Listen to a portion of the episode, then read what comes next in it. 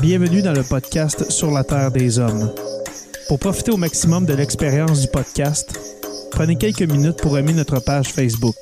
Vous pouvez aussi nous suivre sur Twitter au Sur la Terre des Hommes podcast et sur Instagram au Sur la Terre des Hommes podcast. Si vous possédez un iPhone, prenez une minute pour nous laisser un avis. Ainsi, vous allez faire grimper le podcast dans le moteur de recherche.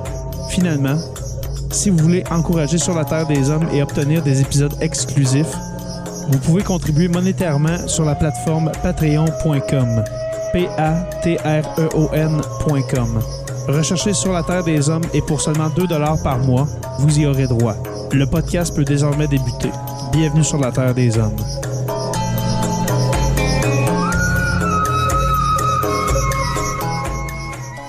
Cet épisode de Sur la Terre des Hommes est présenté par Construction Rivard.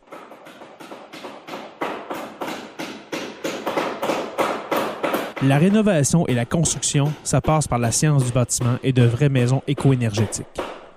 Un des seuls en Abitibi-Témiscamingue qui construit des maisons Novo Climat et Prénet Zéro. De la fondation à la finition d'escalier, ils font tout. Construction avec un S rivard.com ou contactez-les au 819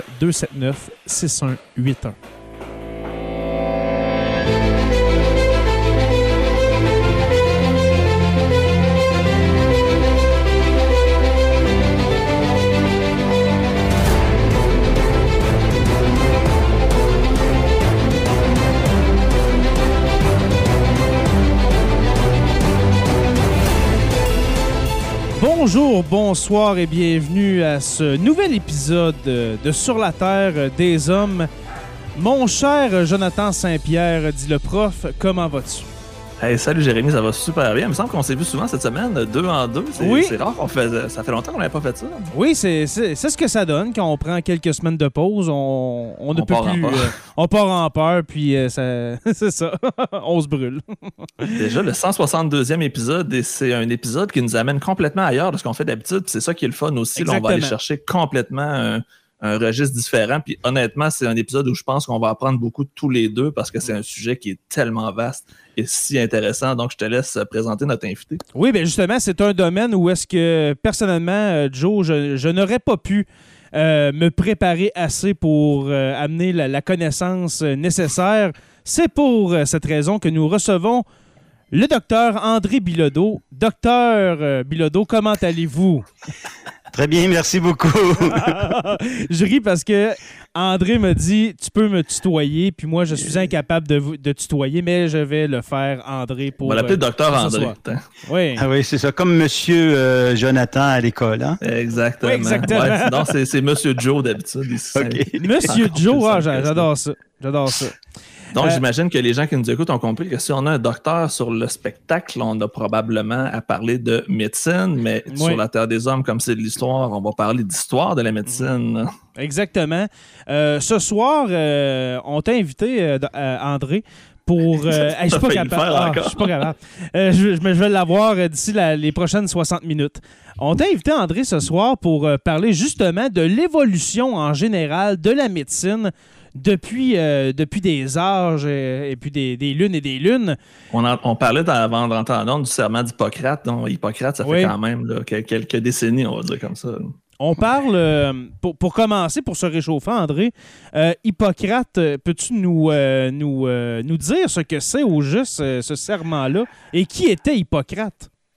Oh mon Dieu, ben en fait, euh, la première chose que je dirais, je pense qu'on en met beaucoup sur le dos d'Hippocrate. Et on a fantasmé, comme on fait souvent, où on a mythifié euh, le personnage d'Hippocrate, qui était en fait un médecin euh, qui a vécu, si je me souviens bien, au 4e siècle avant Jésus-Christ. Mhm. Et qui a euh, été un des plus euh, célèbres médecins euh, de la Grèce euh, euh, antique. En fait, principalement parce qu'il était, faisait partie d'une famille euh, historique de médecins qui s'appelait les Asclépios. OK. Euh, et c'est d'ailleurs dans ce cadre-là très précis que le fameux serment a été écrit. Alors, euh, le mythe veut que ce soit, ça a été comme le, le guide de l'éthique médicale depuis euh, 2500 ans, Mhm. mais au fond, euh, c'est pas tout à fait juste parce qu'au fond, initialement, c'était un guide qui était dédié uniquement aux membres de, la famille des Asclépios et il avait été écrit spécifiquement pour euh, les gens qui venaient de l'extérieur de la famille et qui se, jouaient au, et qui se joignaient au clan des Asclépios. Donc, ça n'avait pas de portée universelle et très large du temps d'Hippocrate lui-même. Autre élément, euh, on s'est aperçu par des recherches, euh, presque d'exégèse, de propédeutique, euh, pas de propédeutique, mais d'analyse de textes euh, récents, qu'au fond, c'est probablement pas euh, Hippocrate qui avait écrit le fameux serment. Il avait été probablement 75 à, 100 ans après son décès, parce qu'il y a des éléments à l'intérieur du serment qui contredisent le reste du corpus des écrits hippocratiques. Donc, il y a beaucoup, beaucoup de choses autour de ça, mais de fait, ça a été pendant longtemps euh, et, euh, un des plus célèbres médecins. Puis, en fait, justement, les pythagoriciens qui ont trafiqué probablement son, euh, son serment, euh, ont utilisé son nom parce que justement, il était comme très, très, très euh, connu. Ça fait déjà l'histoire de la Bible, on dirait, l'histoire qui est écrite 100 ans après, puis qu'on a bonifié un petit peu, puis qu'on a mis des belles petites paraboles. Mais, on va le voir tantôt avec Galien, parce qu'on va en parler dans quelques instants. C'est exactement la même chose qui est arrivée. Mais j'ai l'impression que pendant l'Antiquité, il y a plusieurs personnages justement qui ont été mythifiés. On parle justement d'Hippocrate, puis là, tu viens de parler justement de, des, pythagoriciens, alors de Pythagore, que le, le théorème lui-même aurait été euh, ne, serait pas de Pythagore lui-même. Alors, on, parle, on, peut, on peut parler d'Hérodote euh, en histoire, etc. C'est très mythifié. Est-ce qu'on peut faire un lien entre cette mythification de ces personnages-là et la redécouverte des sciences au début de la Renaissance? La Renaissance, en fond. Ouais. Absolument. Puis en fait, euh, tu touches probablement l'élément le plus important de ce que a été la médecine ou la manière de voir la médecine avant l'avènement de la euh, de la transformation de la médecine en science ou la transformation de la médecine par la science, si tu veux. Mhm. OK? Au fond, ce qui est arrivé, c'est que, euh, puis moi j'appelle ça le problème galien, là, ou le phénomène galien. Mhm. Euh, autre personnage important, Galien, je ne sais pas si vous connaissez, c'est un médecin du deuxième siècle après Jésus-Christ qui est né en, en Asie mineure un jeune homme euh, d'une famille excessivement riche euh, de Pergame. Et euh, son père a des, grands, grands espoirs pour lui, puis il l'envoie étudier un peu partout à travers l'Empire romain. Alors, il va prendre plusieurs années à se promener de, bibliothèque en bibliothèque, depuis Alexandrie jusqu'à Rome, de Chypre à Lycie, à Lemnos. Alors, il va faire comme ça une, longue promenade pendant Le tour du monde connu, on va dire. Exactement. Puis, il va tranquillement euh, écrire, d'ailleurs, parce que c'est une de ses euh, plus grandes caractéristiques, il va écrire des notes sur tout ce qu'il trouve, puis il va composer ou il va compiler, si tu veux, une sorte de d'encyclopédie ou de, résumé encyclopédique de euh, ce qu'était la médecine au niveau, au moment où est-ce qu'il vivait, c'est-à-dire au début du deuxième siècle. Je sens. Assez, assez rustique. Je sens. C'était pas. oui, vas-y. Excuse-moi, André, mais en t'écoutant, je, je, sens que ce soir, on va apprendre beaucoup de choses. Et puis, euh, ah, j'ai. Je, suis tellement content de te recevoir. Excuse-moi, Moi, j'ai euh, deux noms que j'ai hâte de parler Guy Chauliac et puis euh, André Vézal. C'est mes deux, mes deux préférés pour la soirée. OK, on va regarder ça tantôt. Moi, Mais on va y arriver dans pas grand temps. on va arriver à Vézal très, très rapidement. Parce qu'au fond, Vézal va avoir un lien important avec Galien. Ah, puis, euh, alors, donc, Vézal, euh, excusez-moi, Galien fait tous euh, ces, textes-là. En 192, il y a un grand feu à Rome qui détruit tout ce qu'il a écrit. Ah, à ce moment-là, il est rendu relativement vieux. Il y a la, dans vieux, vieux temps pour l'âge du, du, de la Rome antique. Il y avait dans la cinquantaine, dans la mi-cinquantaine à peu près. Un vieux, là. Et il va prendre le restant de sa vie à réécrire dans une seule œuvre continue tout ce qui avait été dans ses anciennes œuvres. Mais en partant de sa mémoire, dans le fond. En partant de sa mémoire, OK? Wow. Et euh, puis aussi de quelques copies qui avaient déjà été faites de certains de ses écrits. Et il va écrire, faire une sorte de, de véritable somme, OK? Le mot somme ici, à mon avis, est important parce que on va, il va, quand ils vont la redécouvrir, et, et cette, cette œuvre-là va se perdre de, en Occident parce qu'au fond, avec la chute de l'Empire romain, euh, on n'a plus accès à ces, à ces documents-là. Les documents sont gardés, euh, comme pour le reste de la, de la science occidentale, vont être gardés à Constantinople, puis vont passer dans le monde arabo-musulman. Et c'est seulement au 11e siècle que euh, en remontant à travers la Sicile et à l'Andalouse, les textes de Galien vont se retrouver euh, en Occident. Ils vont en revenir à chrétien. leur source. OK. Ils vont avoir été quand même évidemment pendant ce temps-là transformés. D'abord, on va passer du grec, on va avoir des traductions d'abord en arabe et en latin, en latine et arabe, puis retraduit souvent au latin. Donc, on a souvent des effets de retraduction. Mhm. Puis il va aussi avoir été enrichi par euh, 600 ans euh, d'expérience euh, des médecins et des scientifiques euh, arabo-musulmans. Est-ce que, est-ce que Et- ces textes de Galien euh, sont étudiés par les, les- les jeunes médecins en formation? Non, Non? que tu vas comprendre ça dans quelques instants. OK, parfait. Oh, spoiler. Il n'y a, il y a vraiment plus d'intérêt à étudier Galien, sinon pour l'histoire, comme je, euh, je suis en train de te l'expliquer. Parfait. Est-ce qu'ils se donnent des cours d'histoire de la médecine à l'université? Ça existe tout ça? Euh, Dans certaines universités, euh, il y en donne. C'est ce que j'ai fait pendant quelques années à, à l'Université d'Ottawa. Il y avait un- une chaire de recherche en, en histoire de la médecine. Puis euh, j'avais une collègue avec qui je travaillais qui était un PhD en histoire, euh, qui n'était pas médecin du tout, mais qui était euh, donc en histoire de la médecine. Et puis euh, Mhm. c'était avec Oh, elle que wow. je travaillais. Super. Alors, ben, quand les, quand les chréti- quand les occidentaux chrétiens au 11e siècle vont découvrir le texte de Galien au 12e siècle, ça va ressembler comme à une sorte de livraison d'une sorte de livre de vérité révélée. OK. OK? Oh. Et ça va être traité de cette façon-là. C'est comme si on avait la réponse à toutes nos questions. Là. Exactement. En fait, euh, et, et c'est d'autant plus que ça va ressembler à la somme théologique de Thomas d'Aquino. OK. L'équivalent, une sorte de synthèse en absolu de toute la connaissance possible de déjà avant 1000 ans à peu près, ou 2-3 000 ans de- d'expérience avant euh, Galien, mais qui vont arriver entre leurs mains.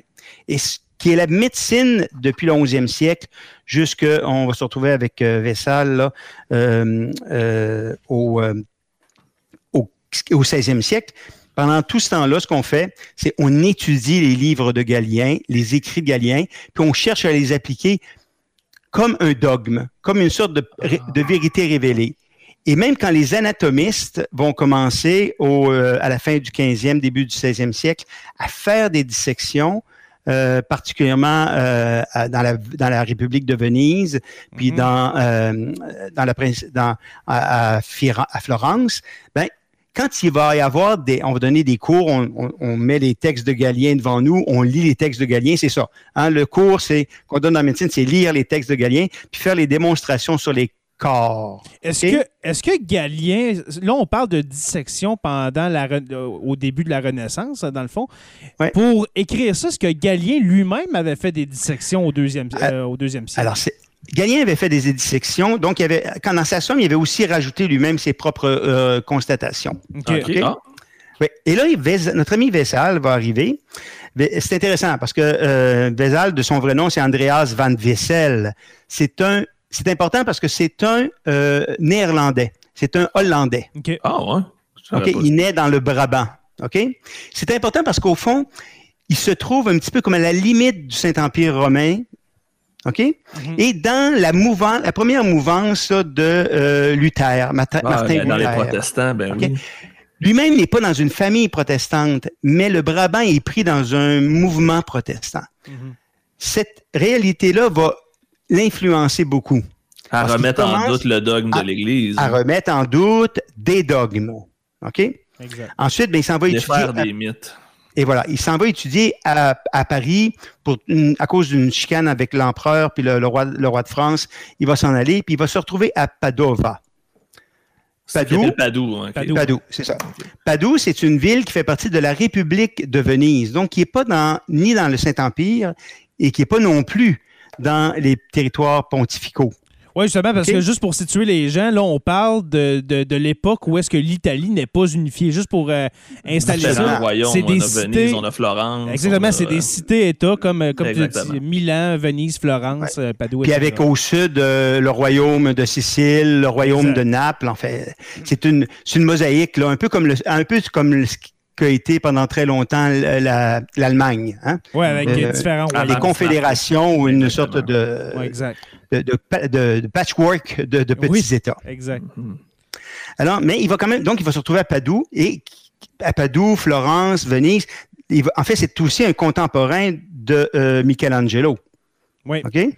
De Michel-Ange et de Léonard de Vinci qui lui-même faisait des Ouais, Léonard de. Vinci est, mort le- quand euh, Van Vessel avait 5 ans, mais toute cette, cette, euh, Cette effervescence-là. cette effervescence-là là, de, de, de, de renouveau, là, de remise en question, et, et puis en fait, les deux premiers euh, anatomistes, c'est Michel-Ange puis Vinci, ben, fait en sorte que euh, ça va commencer à euh, travailler l'esprit de notre Van Vessel, qui est enseignant à 23 ans à l'Université de Padoue. Wow. Quand même. Quand même, hein? C'est pas rien. Euh, C'était facile de devenir professeur euh, plein temps dans Ouais, le là, temps. c'est hein, sûr. c'est- là. On parle d'une époque où est-ce que. On parle d'une époque où est-ce que 10% de la population sait lire, on s'entend. Exactement. C'est- C'est c'est ça. D'autant plus que notre ami euh, Van Vessel a deux, deux caractéristiques qui est très rares euh, dans, à l'époque, c'est qu'il sait lire le haut latin et le grec ancien. Oh, wow. Ok. À 23 ans. Oui, ce qui est en soi, même. euh, c'est un grand érudit, puis ce qui est en soi assez inusité.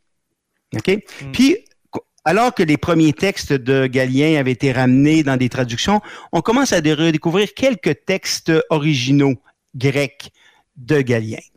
OK. Toujours est-il qu'il enseigne, puis il enseigne comme tous les autres font, en faisant la démonstration des livres de Galien. Surgit euh, quelques années plus tard une sorte de controverse sur la saignée. Ah, la Oui, saignée, oui. ben oui. Les, les quatre rumeurs, c'est ça, si je me trompe pas. Voilà, c'est ça. Elle- elle- elle- la, la controverse est un peu niaiseuse entre vous et moi. là. C'est est-ce qu'il faut faire la saignée sur le membre malade ou sur le membre sain? OK? Grosse question. là. C'est, pas de savoir quel vaccin il faut donner. aujourd'hui quand on en parle, mais ça. à l'époque, c'était vraiment une question légitime qui se posait. C'était fondamental. Ouais. Et en fait, euh, euh, comme lui, il a pas, lui, il a la même idée que Galien, c'est-à-dire sur le membre malade, sur le membre malade, mais qu'il y a des confrères de Padoue, à Padoue qui disent le membre sain, mais il va se mettre à mieux étudier les textes de Galien. Puis il va se mettre à étudier avec son plus euh, détaillé les descriptions anatomiques de Galien. Et notre ami Van Vessel va s'apercevoir que Galien, c'est un trompeur. Oh, c'est Il un a, fait ses oui, c'est- il a fait ses dissections anatomiques sur des singes. Oh!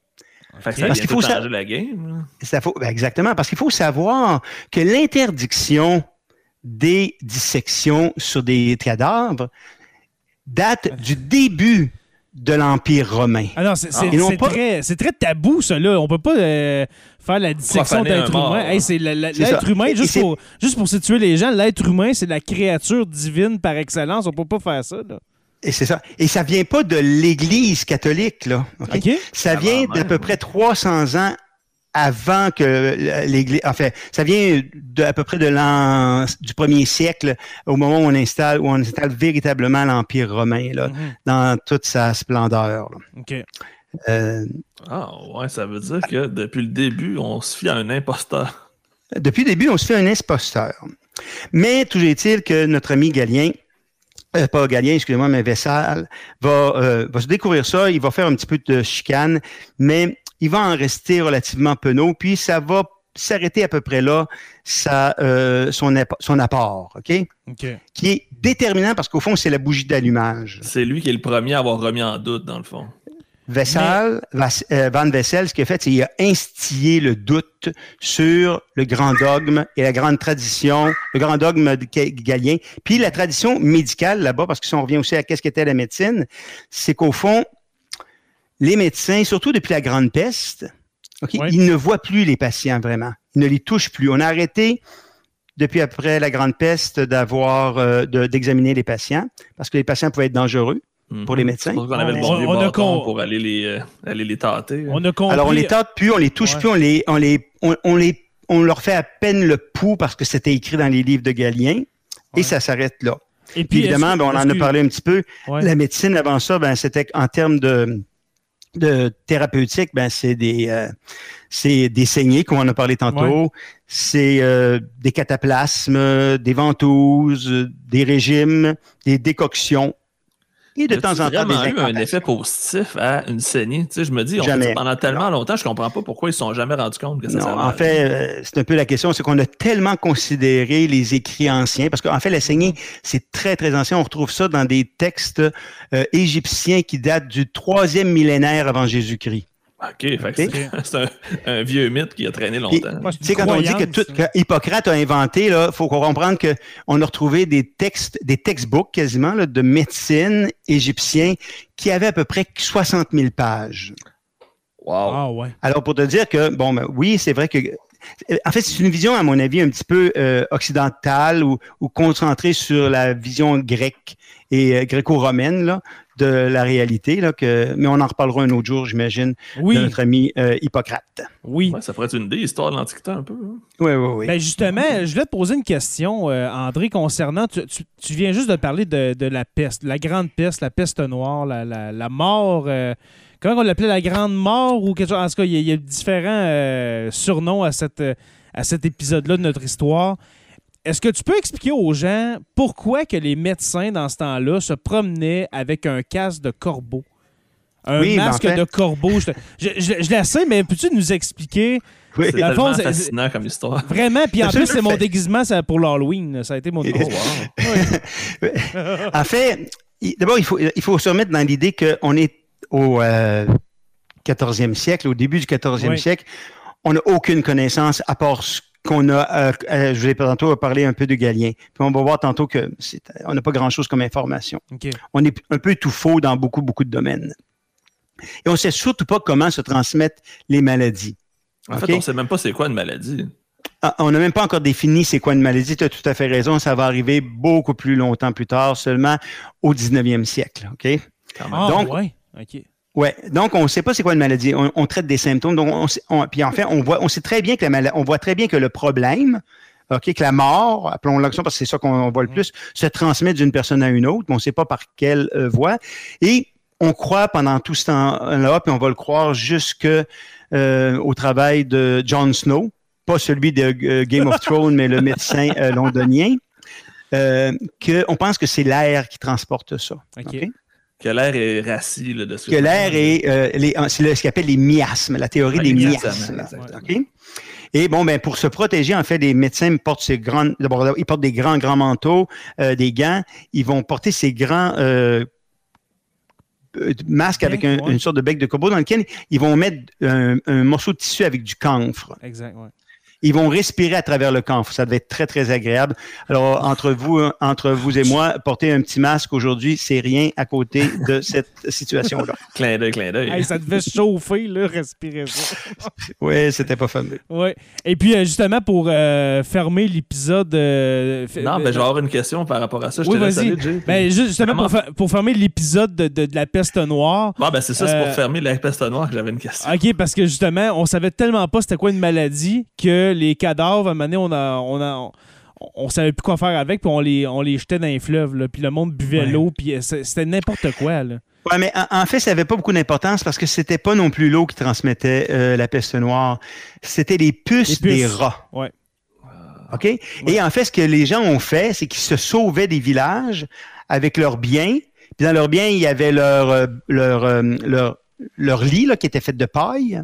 Avec des puces dedans. Leur paillasse qui était remplie de souris et de puces, puis ils ont transporté comme ça la peste noire depuis Marseille et les villes euh, du sud de l'Italie vers, euh, vers l'Europe du Nord, puis ont tué euh, entre 25 et, et 35, 40 millions de personnes. Une, personne sur, sur trois, quasiment la moitié de l'Europe est, morte en dans trois ans. Moi, dans le fond, la question que j'avais, Jérémy, c'est parce qu'il y a un médecin, justement, qui a étudié beaucoup la peste, qui s'appelait Guy de Choliac, j'en ai parlé tantôt. C'est sûrement le gars le plus euh, aléatoire qu'il n'y a pas parce qu'il n'a jamais su ce qu'il faisait, dans le fond, mais il a été capable de se guérir de la peste en s'opérant lui-même, puis en, en arrachant ses propres bulles. En tout cas, c'est vraiment toute une histoire. Je oui, sais pas si tu connais un petit peu, André? Non, je, je m'excuse, je vais aller voir ça. Tu m'en euh, je, je vais aller très intéressant comme... personnage parce qu'il a été engagé par un roi, je crois que c'était le roi de France à l'époque, ah. puis euh, c'était lui qui était chargé de soigner la peste noire, puis il a fait n'importe quoi, puis ça a marché. Mais on n'a jamais su pourquoi, puis même lui, il l'a jamais compris probablement, mais il s'est guéri de la peste noire, puis c'est un des seuls. Puis on pense que c'est qu'il était genre... Euh, il y avait un système immunitaire plus fort que les autres. Il était comme, dans le fond, le patient zéro, sans le savoir, puis il a guéri de la peste. Mais, mais en fait, c'est le problème en fait de, de, de la médecine anecdotique. C'est-à-dire qu'une personne ou un cas peut pas nous donner une grande information sur, euh, sur la situation. Il y avait un pape aussi pendant le, le, pape pendant la peste noire qui s'était enfermé. C'était le avec le feu puis la Ouais, c'est ça. C'est à, l'époque des, des, deux papautés, là, même des trois, je crois. Il y avait la, papauté d'Avignon et puis la papauté romaine. Et puis le, pape d'Avignon s'était enfermé dans, dans, sa chambre et puis euh, il n'a pas pogné lui. Il l'a pas pogné. C'était une bonne idée. Oui, et voilà. Euh, avant de continuer, mon cher André, euh, j'aimerais parler justement euh, des, des, pratiques médicales. On en a parlé un peu. Là, tu viens de dire justement que la maladie, on va la comprendre seulement au 19e siècle. C'est ce qui est quand même assez récent.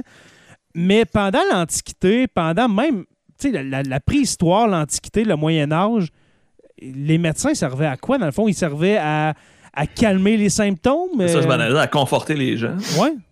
Ah, en fait, euh, quand on euh, lit des textes encore plus anciens, parce qu'au fond, je vais vous dire, il n'y a pas grand-chose comme information sur le haut Moyen Âge. ok? Entre le 5e puis le 11e siècle, là, on a pas beaucoup d'informations. C'est très, très anecdotique. Là.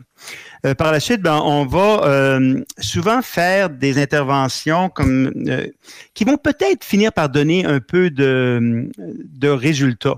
OK? D'abord, quand c'est les maladies infectieuses, une grande partie des maladies infectieuses, même comme dans le cas de la peste, vous l'avez dit, il y a mhm. des gens qui vont, qui vont guérir naturellement.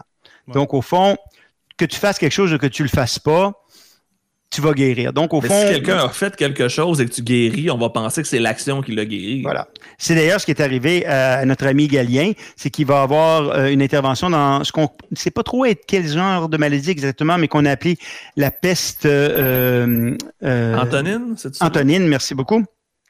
Puis il va guérir des gens, mais on ne sait pas trop si c'était de la peste. on n'a pas des de, preuves ni d'indications très claires, même si ça s'est appelé comme ça, que c'était véritablement euh, une infection à Yersinia pestis. On ne sait même pas si c'était vrai, c'est peut-être juste ça fait partie du mythe, justement, qui aurait guéri des gens, puis c'est jamais Mais en tout cas, donc, euh, il y a des gens qui guérissaient comme ça. Autrement, bien, des fois, on les, on le, avec les saignées, on, on, on raccourcissait leur souffrance.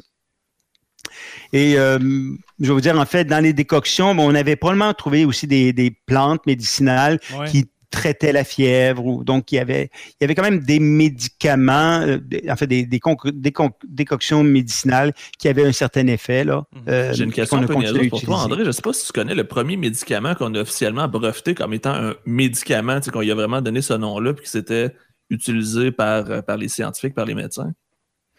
non, je ne sais pas. Ah, OK. Mais je pourrais faire la recherche. Euh, ah, ça va être euh, pour un autre épisode.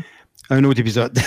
c'est vrai, ça, ça, commençait par des, des concoctions. Mm-hmm. Euh, je me demandais juste c'est laquelle qu'on a fait. Ah, finalement, ça, ça marche vraiment, puis on le commercialise. Ben, en fait, en termes de commercialisation, c'est arrivé à ça beaucoup plus tardivement, au moment où il y a eu de l'industrialisation de la fabrication, parce que pendant très longtemps, le développement de la pharmacopée était un petit peu fait par des alchimistes, chimistes qui sont devenus progressivement des, des, pharmaciens, au fond. Là. Euh, mais beaucoup de plantes médicinales nous ont donné les premiers euh, principes actifs, là, euh, comme l'aspirine, comme la, la digitale qui vient d'Amérique du Sud, comme euh, la. Puis même, il y a plusieurs on, médicaments comme ça. On, peut parler de l'aspirine, tu sais, mettons, de, par exemple, l'aspirine, oui, euh, euh, mettons, l'aspirine existait, mettons, au début du 20e siècle, mais on la donnait à des hémophiles, tu sais. sais, on ne savait pas comment donner ça. Comme au fils du tsar Nicolas II. Oui, mais justement, le tsarevitch Alexis, qu'on mm-hmm. donnait de l'aspirine puis il était hémophile. Tu sais, C'était pas la meilleure idée, mais ben, en fait. Justement, ça, ça éclaircit, tu le sens un peu. Mais, si on, revient à notre renaissance parce qu'on s'est on a divagué un petit ah, peu. Moi, j'adore ça quand, on dérive de même. Mais justement, pendant la Renaissance, on a parlé de justement de ces, ben là, notre, euh, notre, ami Vessal, qui est le, premier, la première étape, là, qui est notre, l'exemple de nos euh, anatomistes. Mm Fait on peut dire que c'est les premiers, je veux dire, médecins du renouveau moderne, on pourrait dire. C'est, là, je pense qu'on considère que Vessal, c'est comme l'initiateur de la remise en question, mais aussi de la recherche euh, de, du retour à l'observation. En fait, un peu comme il va se passer en sciences physiques et chimiques. OK? Mhm. Puis on va prendre cette méthode-là qui va se développer complètement à côté et qui va venir nourrir la réflexion ou la manière de comprendre ou de développer la connaissance. On va quand même être pris devant une situation, c'est que la physique, euh, c'est des lois stables. OK? Mhm. Puis une pomme qui tombe, ben, peu importe où elle tombe, elle va tomber de la même manière. Mhm. OK? Elle va tomber de la même vitesse. Ou elle va tomber selon la même formule. Et même si on se rendait sur Mars, personne ne s'est rendu sur Mars, mais même si était tombé sur Mars, la formule va être encore la même. OK? Mm-hmm. Or, le vivant, c'est une possibilité. Donc, la complexité, euh. chaque, chaque être vivant est différent les uns des autres.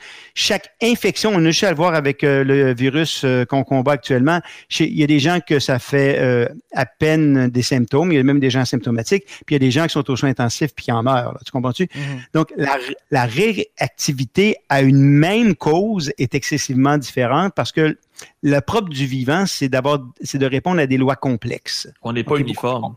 On n'est pas uniforme. Mm. Euh, avant, de, avant de continuer, on a, euh, on a des commentaires de nos patrons. Oui. on parlait de nos patrons. Euh, en passant, on vous salue. Désolé en intro, j'ai comme oublié de vous saluer.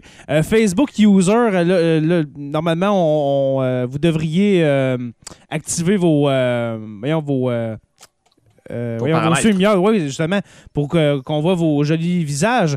On dit qu'il y avait du body snatching, c'est-à-dire ces gens, des gens qui vendaient des corps déterrés aux écoles de médecine. Ça, euh, ça, a aidé à la recherche et à faire des découvertes. Est-ce que c'est vrai, ça, André? De la vente de cadavres. Oui, ça s'est fait. Euh, en fait, ça s'est fait très longtemps. Mais il faut comprendre que, d'ailleurs, notre ami Vessal, Van Vessel, c'est intéressant. Ce gars-là, il naît à Bruxelles devant, euh, euh, devant la, potence euh, publique. Oh, Et donc, c'est là que s'empilent des corps. OK? Et une partie de son intérêt pour la dissection va venir de cette expérience-là, d'avoir vu des corps s'empiler, puis d'aller en prendre ou en voler des morceaux quand il était jeune pour commencer à faire de la dissection. C'est une belle activité quand tu es un enfant. Euh, oui, c'est ça. Alors, évidemment, des corps qui vont être profanés pour faire de la, euh, de la dissection, ça va se passer. Euh, à quel niveau, à quelle magnitude, je ne peux pas vraiment vous dire.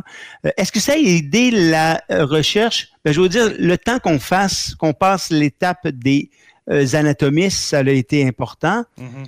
Mais à partir du siècle suivant, on essaie de commencer à faire de la recherche ou à faire, à comprendre le vivant plutôt que le mort. Le mort est une faible représentation du vivant. Est-ce que c'est la, la, période des physiologistes? Euh, non, là, on va tomber dans les sensualistes. Les sensualistes, d'accord. C'est intéressant comme mot, hein? Oui, quand même, j'ai hâte. Très suave. Hein, j'ai hâte d'entendre ça. je, suis curieux. Ben, en fait, les sensualistes. Euh, euh, excuse-moi, avant, excuse-moi, non. On va commencer par les. Tu as raison, les physiologistes. oui. Excuse-moi, les sensualistes vont arriver juste le siècle d'après. C'est moi qui me suis mêlé. Euh, mais les scientifiques, on va arriver tantôt. Oui. on va arriver aux physiologistes. Et là, justement, on parlait de cette question-là des cadavres et puis euh, euh, du vivant. En fait, et là, on va encore se redéplacer d'endroit. Pour dire aussi juste un petit contexte plus large, chaque fois qu'il y a une avancée importante en médecine, c'est l'accumulation de plusieurs conditions. Mm-hmm. OK? Il y a évidemment la, comme on a parlé depuis le début, la libération progressive de, la pensée par rapport au dogme et la tradition. On, comprend de mieux en mieux qu'on est capable de penser en dehors de ça. Mais on est aussi intégré progressivement, puis j'en ai parlé il y a quelques instants, les méthodes des sciences euh, dures, de, la physique et de la chimie, qu'on commence à utiliser également en médecine. OK? Il va y avoir aussi des développements technologiques qui vont faire en sorte qu'on va avancer. Tantôt, on va le voir, on va. Hein? l'imprimerie doit faire partie de ça. Oui, ben l'imprimerie va permettre la diffusion, mais pas tellement la découverte. Ah, OK, ouais. OK? Mais je donne un exemple. Tantôt, on va parler euh, avec Koch de l'invention du microscope.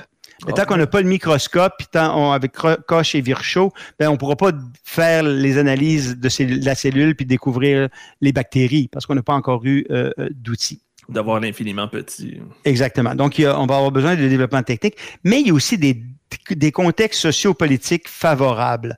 Tantôt, j'ai insisté parce que c'est très important dans le cas de notre ami Van Vessel. Je vous ai expliqué, il venait d'un pays euh, qui, avait, qui avait été influencé par les euh, par le protestantisme. Il était dans une, euh, il enseignait à Padoue, qui était à l'extérieur des parties qui étaient contrôlées par le Saint-Empire romain puis les, territoires pontificaux.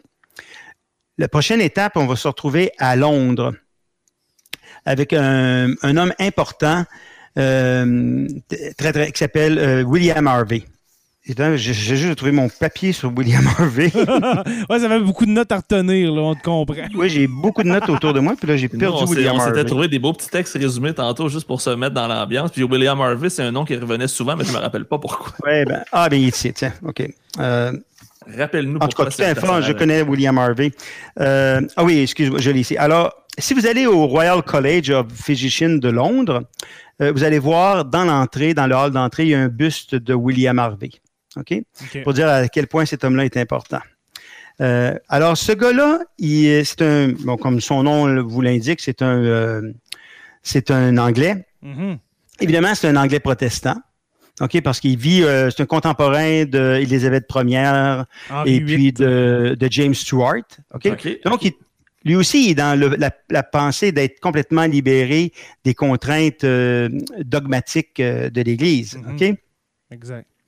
Il va étudier lui aussi à Padoue. Intéressant. Donc, il y a vraiment une sorte de. Il y a un lien qui se fait là. Il y a un lien, un point de référence autour de Padoue. Il va revenir de là en ayant, lui, fait une formation euh, et étudiant, et en ayant étudié de façon très, très spécifique le euh, système vasculaire. Ah oui, c'est ça, c'est ça. Il a découvert les veines et puis le, tout le système de... Il va refaire, et, là, il va faire dans le Collège royal de Londres plusieurs fois par année, il y a une conférence qui s'appelle la conférence Lumley et qui euh, donne la, la, parole à un des professeurs de la place et qui permet de pouvoir faire un petit laïus euh, à ses collègues. Et là, en fait, ce qu'il fait, c'est qu'il va montrer comment mais avec beaucoup, beaucoup de précision, comment Galien était complètement à côté de la poche. il va détruire Galien, lui. Là. il va détruire Galien de façon radicale. Alors, Galien, dans l'idée qui était celle des Grecs anciens, euh, le système euh, vasculaire, c'était on mangeait de la nourriture qui était absorbée par l'intestin. Il avait quand même réussi à trouver ça. Mm-hmm. de ça, il, il, sortait une sorte de produit qui appelait la. OK? Qui allait se rendre mhm. jusqu'au foie. Le foie fabriquait le sang. Et par la ah. porte, elle avait une porte, le sang montait du foie jusqu'au cœur gauche, euh, au cœur droit. Il était aspiré. OK? Alors, le mouvement du cœur, c'est pas un mouvement de, de, de, pulsion ou de pompe en, poussant le sang, mais en aspirant le sang. Donc, déjà aussi, il, avait, il s'était trompé sur euh, la, la, la, fraction active du, euh, du cœur.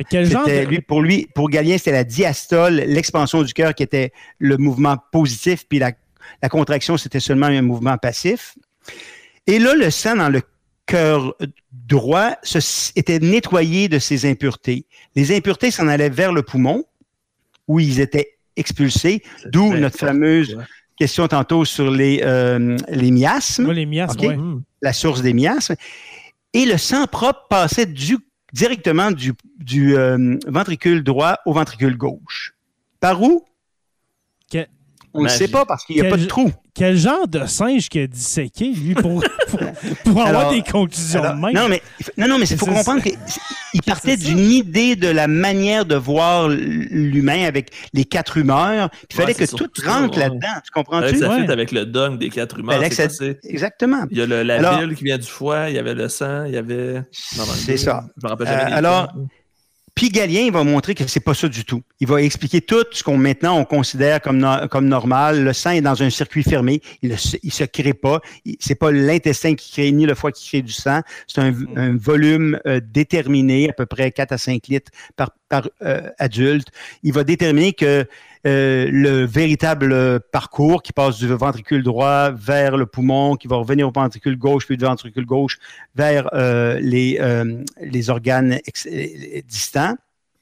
Et il va dire tout simplement, si on n'a pas trouvé les, les micropores à l'intérieur du septum cardiaque, mm-hmm. c'est qu'il n'y en a pas, tout simplement. Mais là, les gens, ils n'ont pas dû être super contents de voir que tout était faux puis que c'était un faux dogme depuis le début. Il a dû avoir ben, une bonne fait, réaction. C'est intéressant parce qu'il s'est fait menacer d'être expulsé du ah, collège. Mais c'est sûr, ça fait, ça fait 1500 ans qu'on dit la même affaire puis tu viens détruire ça. un cinglé. Là. Et, de fait, à partir, il va. Mais la démonstration est à ce point-là forte. Il va le ben, prouver, là, dans le fond. et, oui, et que ses collègues sont obligés de, de dire ben, as raison, mon gars. Et euh, finalement, ben, de fait, euh, William Osler, qui est le, grand médecin euh, britanno-canadien, il va dire que jamais aucun événement dans l'histoire de la science n'illustre mieux l'évolution de la vérité que la découverte de William Osler. Oh, rien de moins, c'est majeur. Ouais. Wow. Alors, et donc, et donc là, on, est comme, là, on est en train de là, on est comme en train de comprendre la physiologie. Et avec lui, à, mm. partir de lui, d'autres gens vont se mettre à étudier le reste de la physiologie. Ils vont mieux comprendre la physiologie pulmonaire, puis la physiologie hépatique, et, etc., etc. Là, on change de siècle et là, on s'en va vers les sensualistes. Oh oui! que j'ai amené tantôt de façon trop vite. Les sensualistes, en fait, on les appelle comme ça parce qu'au fond, ils vont s'intéresser à redécouvrir l'examen physique et les sens non pas du patient, mais les sens du médecin. OK? C'est intéressant parce que là, le médecin va commencer, va recommencer à, examiner le patient, à regarder le patient, à toucher le patient, à prendre la température, à palper les organes. OK, c'est là qu'on va développer tout l'examen physique de l'examen euh, de l'abdomen avec la palpation, la percussion pulmonaire qui va être découverte. Donc, on va se remettre à, c'est pour ça qu'on les appelle les sensualistes au fond, parce qu'on va se remettre à croire à nos sens. Le sensoriel qui revient. Comme le sensoriel, comme un, élément d'accès à la vérité ou la réalité de ce qui se passe dans le corps humain. Alors, si je comprends bien, jusqu'aux années 1700, on ne touchait pas aux patients. On touchait pas aux gens. On touchait peu aux patients vivants. OK. aux patients vivants. Quand même, hein? comme ça, c'est assez, particulier. On s'intéressait beaucoup aux morts, mais un peu moins aux vivants. Non, mais on, pouvait bien mourir à 42 ans dans ce temps-là, sérieusement, avec des médecins de même. Exactement. mais... les médecins, on s'entend, c'était c'était peut-être aussi celui qui était l'apothicaire, qui était le, marchand général, qui faisait tout ça en même temps. Mm. Oui, il faut comprendre aussi qu'il y avait peu de gens dans l'ensemble de la société qui avaient la capacité d'avoir accès à des médecins. il n'y avait pas beaucoup de médecins au final, puis ils servaient essentiellement les rois, mm-hmm. la bourgeoisie et l'armée. Ah, ben la majorité, je dirais que la majorité des médecins étaient euh, sur les champs de bataille ou étaient avec les armées. Mais est-ce que les champs de bataille ont été justement une source de découverte pour la médecine? Ils vont devenir un peu plus tard, particulièrement quand on va euh, euh, arriver avec le développement de la médecine, plus d'intervention. L'urgentologie, dans le fond.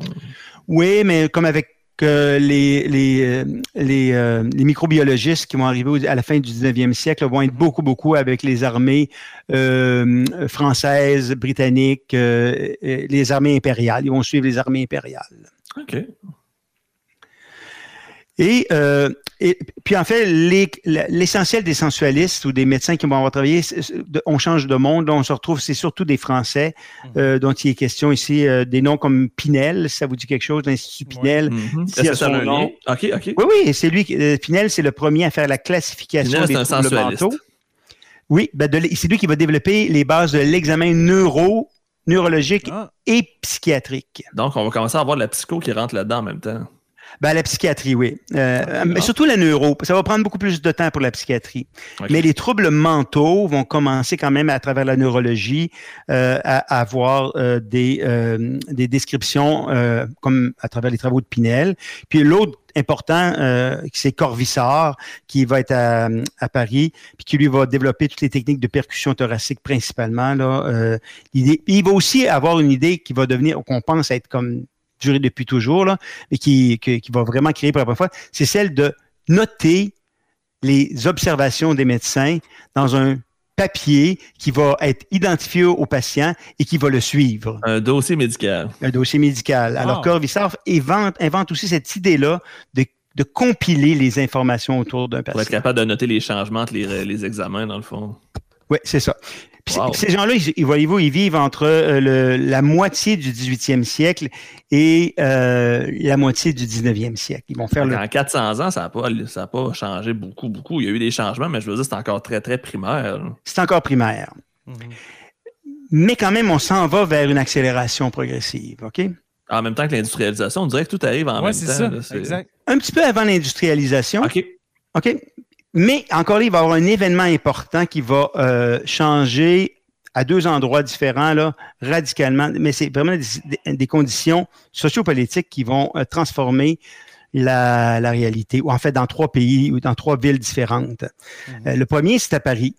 OK? Qu'est-ce qui arrive à la fin du, 19, du, 18e siècle à Paris? C'est la, Révolution française. Exactement, on tranche les têtes. Alors, qu'est-ce qui se passe? Non, pas, euh, ça va plus que les têtes. On va changer euh, la manière de penser aussi. Mm-hmm.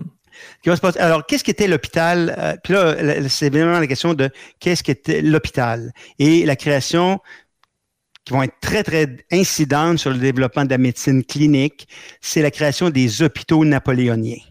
OK. Ah. OK? Alors, qu'est-ce qui arrive? C'est qu'avant Napoléon, euh, enfin, avant la Révolution française, puis un peu partout en Europe, les hôpitaux ne sont pas tout à fait ce qu'on on comprend d'être un hôpital. OK? Euh, à titre d'exemple, l'Hôtel Dieu de Paris, qui est le plus vieil hôpital d'Europe, en tout cas un des plus vieux, hein, il a été fondé en 629, je crois, ou en 600 quelque chose. OK, quand même. Quand même. Il brûle euh, en 1792 et Louis XIV le fait reconstruire, agrandir assez grand pour qu'on puisse y mettre 3000 mendiants, femmes de mauvaise euh, mœurs, euh, pauvres et euh, fous. OK? OK. Genre, Donc, un, un, genre d'hospice, si on veut. Là. Exactement. C'est en fait, l'hôpital est un hospice. OK. OK? Ah, et, on, va mettre tous les, cas sociaux dans le fond au même endroit. Exactement. Et le but, puis l'édit de Louis XIV qui, qui, qui demande ou qui, qui annonce la, la, construction, la reconstruction de l'Hôtel Dieu, c'est exactement ça. Il c'est pour que le bon peuple de Paris soit préservé euh, de, des aspects malsains de ces personnes-là. Oh, euh, excuse-moi, André. C'est en quelle année? 1692, hein? J'ai bien compris? Euh, 1692, oui. OK, parce que j'avais compris 1792. Non, je, l'ai peut-être dit 1700, tu as raison, 1692, oui. Parfait. J'étais un petit peu d'avance, un ben petit peu ben trop tard, oui. 1692, 1694, ils vont construire l'Hôtel Dieu de Paris. OK. Mais, c'est ça, un hôpital avant, à l'époque. Euh, Et puis les hôpitaux sont tenus par des communautés religieuses. Exact. Ce que l'a fait la Révolution française, c'est qu'en en fait, vous savez qu'il y a une partie de la Révolution française qui est anticléricale. Mm-hmm. OK? Et donc, ils vont chasser, ou en tout cas, ils vont déposséder les communautés religieuses de leurs biens, dont les hôpitaux. Fait qu'ils vont tomber sur des, des trucs. Pas, tout de suite. Parce que la première chose que la Révolution française, dans l'idée, dans la pensée des révolutionnaires, la maladie, c'est la cause de la pauvreté. OK? OK. Et donc, quand on va. malade. C'est ça. Et que si on est pauvre, c'est à cause de, euh, la, euh, du pouvoir euh, royal. OK. Pas des bourgeois, parce que c'est les bourgeois, en fait, qui font essentiellement la, la, la, révolution. Ils veulent prendre la place du roi. Exactement. Évidemment, et puis on dit donc qu'on n'aura plus besoin d'hôpitaux dans la nouvelle, dans la France révolutionnaire. Évidemment, la réalité n'est pas celle-là. Puis rapidement, ils sont obligés de réinstaller les hôpitaux qui vont donner aux communes. OK? Donc, ça va donner, ce qui est encore vrai dans une bonne partie de l'Europe, les hôpitaux sont communaux. OK. OK? Un peu euh, comme moi, c'est géré par la municipalité, par le conseil Exactement. de quartier. Comme on va retrouver ici au Canada les hôpitaux civiques. Alors, si vous allez à Québec, il y a un hôpital qui s'appelle l'hôpital civique, un vieil, qui n'est plus un hôpital, mais qui avait autrefois un hôpital qui s'appelait l'hôpital civique. Puis si vous venez à Ottawa, un des deux euh, établissements de l'hôpital de, de l'hôpital d'Ottawa s'appelle le Civic. Puis il y a comme ça des hôpitaux civiques un peu partout à travers le pays, parce qu'il y en a un petit peu partout aussi en Europe de ces hôpitaux-là, parce que les hôpitaux sont opérés à ce moment-là par les villes. Napoléon va comme réorganiser ça. Vous savez, Napoléon, c'est un organisateur en plus d'être un, mm-hmm. militaire. Il va mm-hmm. il va avec son code. Euh, Justement, dire, le, code, napoléonien. Arranger les affaires. Et il va faire trois changements importants euh, dans les hôpitaux. D'abord, ils vont se mettre à séparer les miséreux des malades.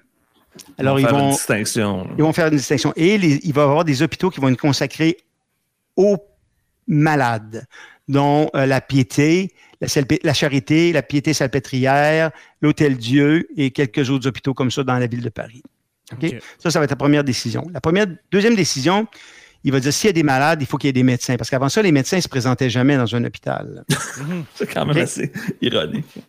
Et là, il va obliger les médecins d'être dans l'hôpital. Il va tellement les obliger d'être dans l'hôpital qu'ils vont devoir vivre dans l'hôpital. Ah ouais? OK. Oui. Fait que faire une garde, ça date pas d'hier. Non, c'est ça. Ils vont vivre à l'intérieur de l'hôpital. Ils vont donc devenir des internes. Ah, voilà l'origine du mot. Voilà devenir l'origine du mot. Avant de pouvoir être à l'hôpital, tu venais faire des stages, mais tu étais à l'externe. Donc, pendant. Et encore aujourd'hui, dans la formation médicale, il y a une partie qui s'appelle l'externat. Et pendant longtemps, ça n'existe plus, là. Ça a été enlevé au Québec dans les années 80. Mais il y avait une année complète qui s'appelait l'internat. Mais ça vient de Napoléon. Wow, OK, là, c'est des choses que c'est du stock qu'on n'a jamais aucune idée. Est-ce que, est que ça rapporte, mais, mettons, faire euh, sa résidence aussi? Un médecin en euh, résidence? non, la résidence, c'est beaucoup plus tard. Ah, puis en fait, ça va arriver euh, vraiment au 20e siècle. OK, OK, parfait. OK? Parfait. Ouais. Et la troisième chose qu'il va faire notre ami Napoléon, ben notre ami en tout cas, qui va faire que Napoléon va faire, ben c'est qu'il va imposer le dossier médical que Corvissor avait inventé. Tous les patients doivent avoir un dossier, puis on doit compiler quotidiennement toutes les données sur chacun des patients. OK? Wow. Alors, on crée la première banque de métadonnées. Il a fait des bonnes choses, Napoléon, quand même. Pour ça, là, quand même. Quand même. Puis, en fait, il va aussi faire en sorte qu'on va organiser les hôpitaux par problème de santé. Ah, on va spécifier un peu. Alors, il va y avoir une aile de euh, problèmes de, gens qui toussent puis qui ont de la misère à respirer, puis un aile de gens qui vomissent et qui font des choses. Alors, comme ça, on va les. Et on va créer, essentiellement, on va se mettre à créer les, ce qui vont devenir les prochaines spécialités. Ah, ouais. Et c'est Napoléon qui, est, qui, est, responsable de ça. Ben, il est responsable. C'est ben, dans sa, la démarche et dans la création encore, des grands hôpitaux napoléoniens qui vont euh, qu'on va faire ce genre de choses-là. Ah, Et là, on va avoir des médecins qui vont s'installer d'abord à Paris, puis on va voir, ce, modèle-là va être répété après ça dans le reste de l'Europe. Et des gens qui vont rester, qui vont continuer à donner leur nom euh, à beaucoup d'éléments en médecine, dont à des, soit des signes physiques ou des maladies comme Babinski, Charcot. Euh, et on va amener un quelqu'un très important qui va être la prochaine étape, qui s'appelle Théophile René Théophile Hyacinthe Lénec. Je ne sais pas si ça vous dit quelque chose. Pas du tout. Ah, c'est un, jeune euh, et brillant euh, médecin qui a étudié avec notre ami Corvissard de tantôt, puis qui est nommé en 1816 à l'hôpital Necker, un hôpital qui vient juste d'être construit à Paris. Et il est dédié à l'unité des maladies respiratoires. OK? Alors, si on veut se faire une image, là, il y a à peu près 250 lits dans un grand dortoir de gens qui toussent. C'est tout ensemble. Tout ensemble, OK? C'est comme. S'il y en avait un qui avait euh, qui n'était pas malade, même chose que les autres, il va le devenir, OK? Mais on n'est pas. On n'a pas encore, on n'a pas encore découvert les, microbes à ce moment-là. Et en plus. Mais ça va lui donner de tous les jours examiner 250 personnes qui ont toutes des, des symptômes qui se ressemblent. Il va noter ces informations-là tous les jours. OK? Mm. Puis, notre ami Lénec a aussi fait euh, de, appris à faire de la, de, non plus de la dissection, mais des autopsies, qui est complètement ah, différent. c'est quoi la différence entre les deux, André? Ben, le but de la dissection, c'est de, de, de d'identifier et de d'isoler les les les les les, euh, les, veines ou les muscles, mhm. ok? Alors que l'autopsie, c'est d'aller voir les organes, de les regarder, voir, de les comparer à un organe normal. Alors c'est assez différent. Puis même si ça arrive sur un mort, l'autopsie se fait sur un mort récent, alors que souvent la dissection se fait sur des morts vieux ou trempés dans toutes sortes de produits. Hmm, OK, fait que c'est pas tout à fait authentique. C'est pas tout à fait la même chose. En plus que l'autopsie, euh, va, euh, en plus que l'autopsie va aussi servir à déterminer des causes, euh, la cause de la mort. Alors notre ami en plus, Hélénic, c'est un petit futé, OK? OK. Puis un jour qu'il se rendait à l'hôpital, il passe devant le Louvre qui est en reconstruction. Mhm. Puis il y a des détritus un petit peu partout, là, des morceaux de toutes sortes d'affaires. Puis il y a des enfants qui, qui jouent euh, avec une grande poutre. Puis au bout d'une poutre, il y a un, des enfants qui prend une, aiguille puis qui la gratte sur un bout de la poutre. Puis à l'autre bout, les enfants entendent le bruit. les enfants trouvent ça bien, bien, bien drôle. OK? OK. Puis les gens, à ce moment-là, pour examiner le cœur ou le poumon d'un patient, il fallait que le médecin se colle l'oreille sur euh, le thorax directement du patient. Ah oui, OK. Ah, je pense que j'ai une trouvé qu'est-ce qu'on va inventer. Et il faut comprendre que les patients, euh, dans, au, enfin, on est au 18e euh, siècle, se lavent pas tellement souvent. Non, c'est okay? Donc, c'est pas tout à fait intéressant. C'est plus le parfum qui est à la mode que le savon, on s'entend. Exactement. Et alors, notre ami, il va arriver, il dit, ah, c'est brillant ça. Alors, il va, il va arriver à l'hôpital, il va demander une feuille de papier, il va la rouler, il va la déposer un bout de la feuille de papier sur le thorax d'un patient, il va mettre son oreille à l'autre bout, et il va entendre le bruit du cœur et les respirations comme il faut. Et il a inventé le stéthoscope. Wow. C'est fou comme juste une feuille de papier, on n'a jamais pensé à ça avant les années 1800. Ben, juste le, fait de savoir que si tu cognes à une place, que ça résonne à l'autre. Et voilà, ben, c'est ça. Donc, quand je dis, c'est un élément technique qui vient. Et là, mm. tout d'un coup, notre ami, euh, notre, bon Lénec, il va voir des patients, il va se mettre à développer. En deux ans ou trois ans, quatre ans, il va écrire un livre qu'on utilise encore presque aujourd'hui, là, qui sur l'examen euh, pulmonaire, l'auscultation médiate c'est-à-dire, euh, et il va décrire tout ce qu'on utilise encore comme terminologie en termes de râle, de ronchis, de sibilance, etc. Ah. Les mots qu'il va utiliser, on les utilise encore aujourd'hui en 2021. OK? Ah, c'est quand même majeur. C'est majeur. C'est en quelle année? Euh, en 1816. OK, ça fait au-dessus de 200 ans. 200 ans. Oui, 1816. Et en fait, donc il, note, donc il note les patients qui font de la fièvre, l'amaigrissement, le teint bleu, l'hypoxie, euh, les zones silencieuses, parce qu'il y a des zones où ce qui n'entend pas dans les poumons. Euh, il va s'apercevoir que lorsqu'il va commencer à faire les autopsies de ces mêmes personnes-là, qui est dans les poumons, il va trouver des, des grandes bulles vides qui va appeler des qui vont sont des cavernes. Il va trouver des morceaux comme qui ressemblent à du fromage, qui va appeler des, euh, des nodules caséeux. Puis il va trouver des amas, des amas de petites euh, masses qui va appeler les, des tubercules. Oh, OK. Et Lénec découvre la tuberculose.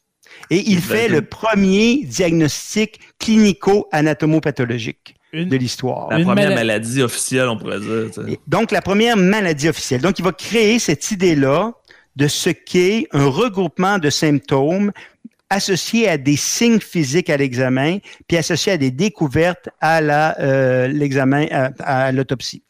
Wow, c'est quand même majeur. Là. Et c'est donc comme une maladie, qui, une maladie qui, euh, qui a tué dans, dans, en quelques siècles des millions de personnes, la tuberculose en passant. En fait, qui a tué depuis le début de l'humanité, parce qu'en fait, euh, on retrouve des signes de tuberculose euh, jusque euh, vers 7 ou 8 000 ans au minimum avant Jésus-Christ. Fait qu'on peut dire que c'est une des maladies les plus meurtrières de l'histoire de l'humanité. Une des plus vieilles aussi. Mm. Une des très anciennes. Puis c'est une maladie qui nous, est, qui nous a été transmise à partir du bœuf.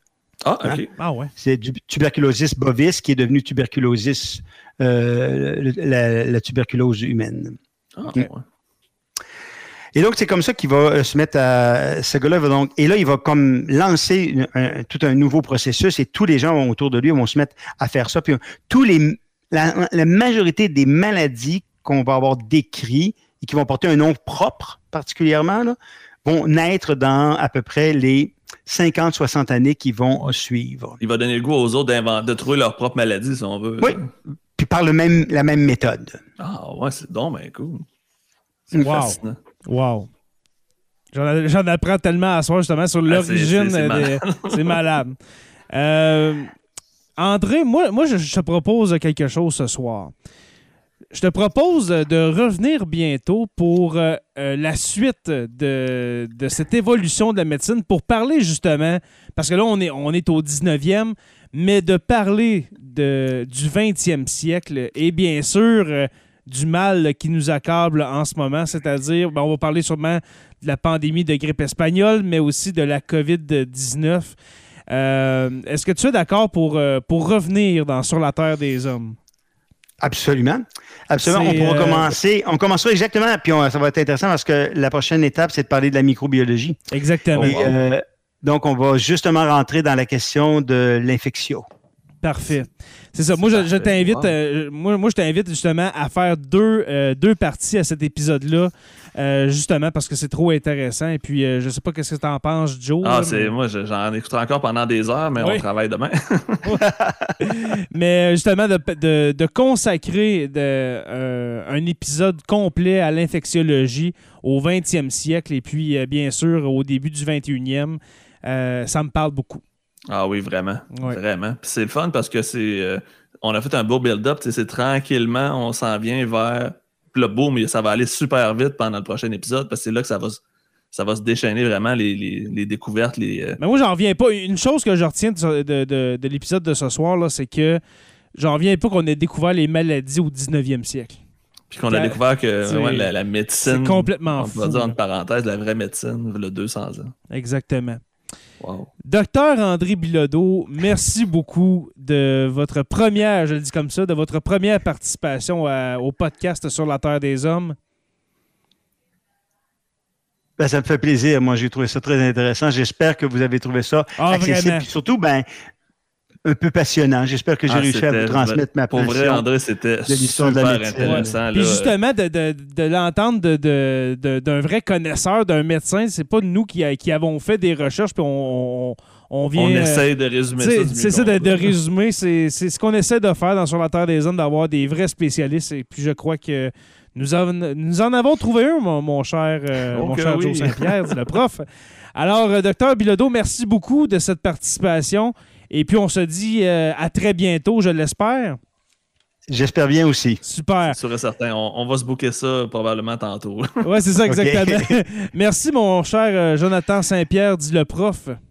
Toujours un plaisir. c'était un bon épisode ou c'était pas un bon épisode? Oui, alors on va le demander à nos patrons. Est-ce que c'était un bon épisode? Est-ce que vous voulez revoir le, docteur Bilodeau euh, dans le podcast? On vous laisse répondre pendant que je fais la, fin de ce podcast. alors merci. très intéressant ici. On a un merci, euh, docteur Bilodeau. Donc les gens ont l'air d'avoir apprécié parce qu'on est allé vraiment champ gauche. On n'a jamais parlé d'un sujet comme la médecine. Ben, aussi poussé, non. Exactement. on, est, on est des généralistes, on n'est pas des spécialistes. C'est ça qu'on on, s'en rend compte. On connaît un petit peu de tout, mais on mm. n'est pas capable de le pousser aussi loin. Puis c'était une belle leçon d'histoire qu'on a eu Puis comme, euh, comme j'ai dit à Jonathan avant, avant que, que tu arrives, André, j'aurais pas été capable, moi, de, parler de l'histoire de la médecine quand j'ai jamais étudié ça. C'est impossible. C'est impossible. beaucoup trop complexe.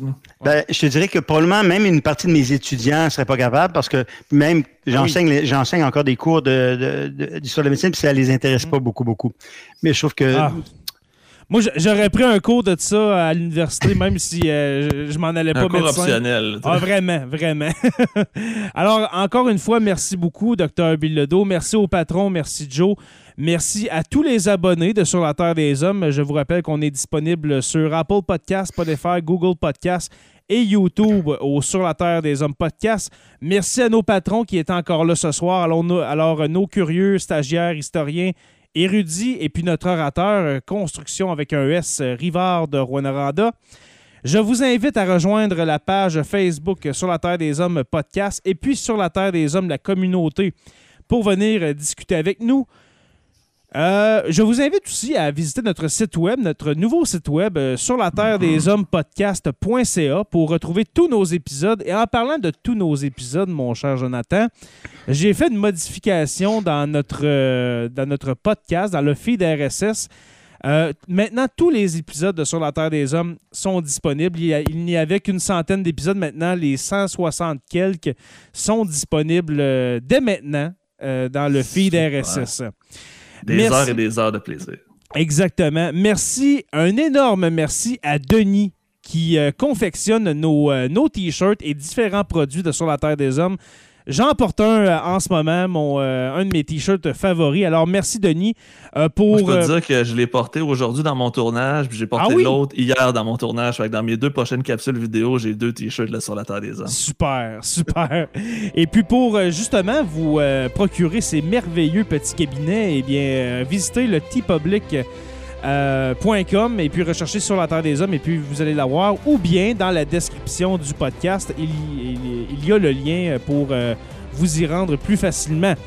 Sur la Terre des Hommes est une présentation des éditions Derniers Mots. N'oubliez pas qu'à tous les jours, nous écrivons l'histoire et on se revoit très bientôt pour une autre page d'histoire de Sur la Terre des Hommes. Salut tout le monde.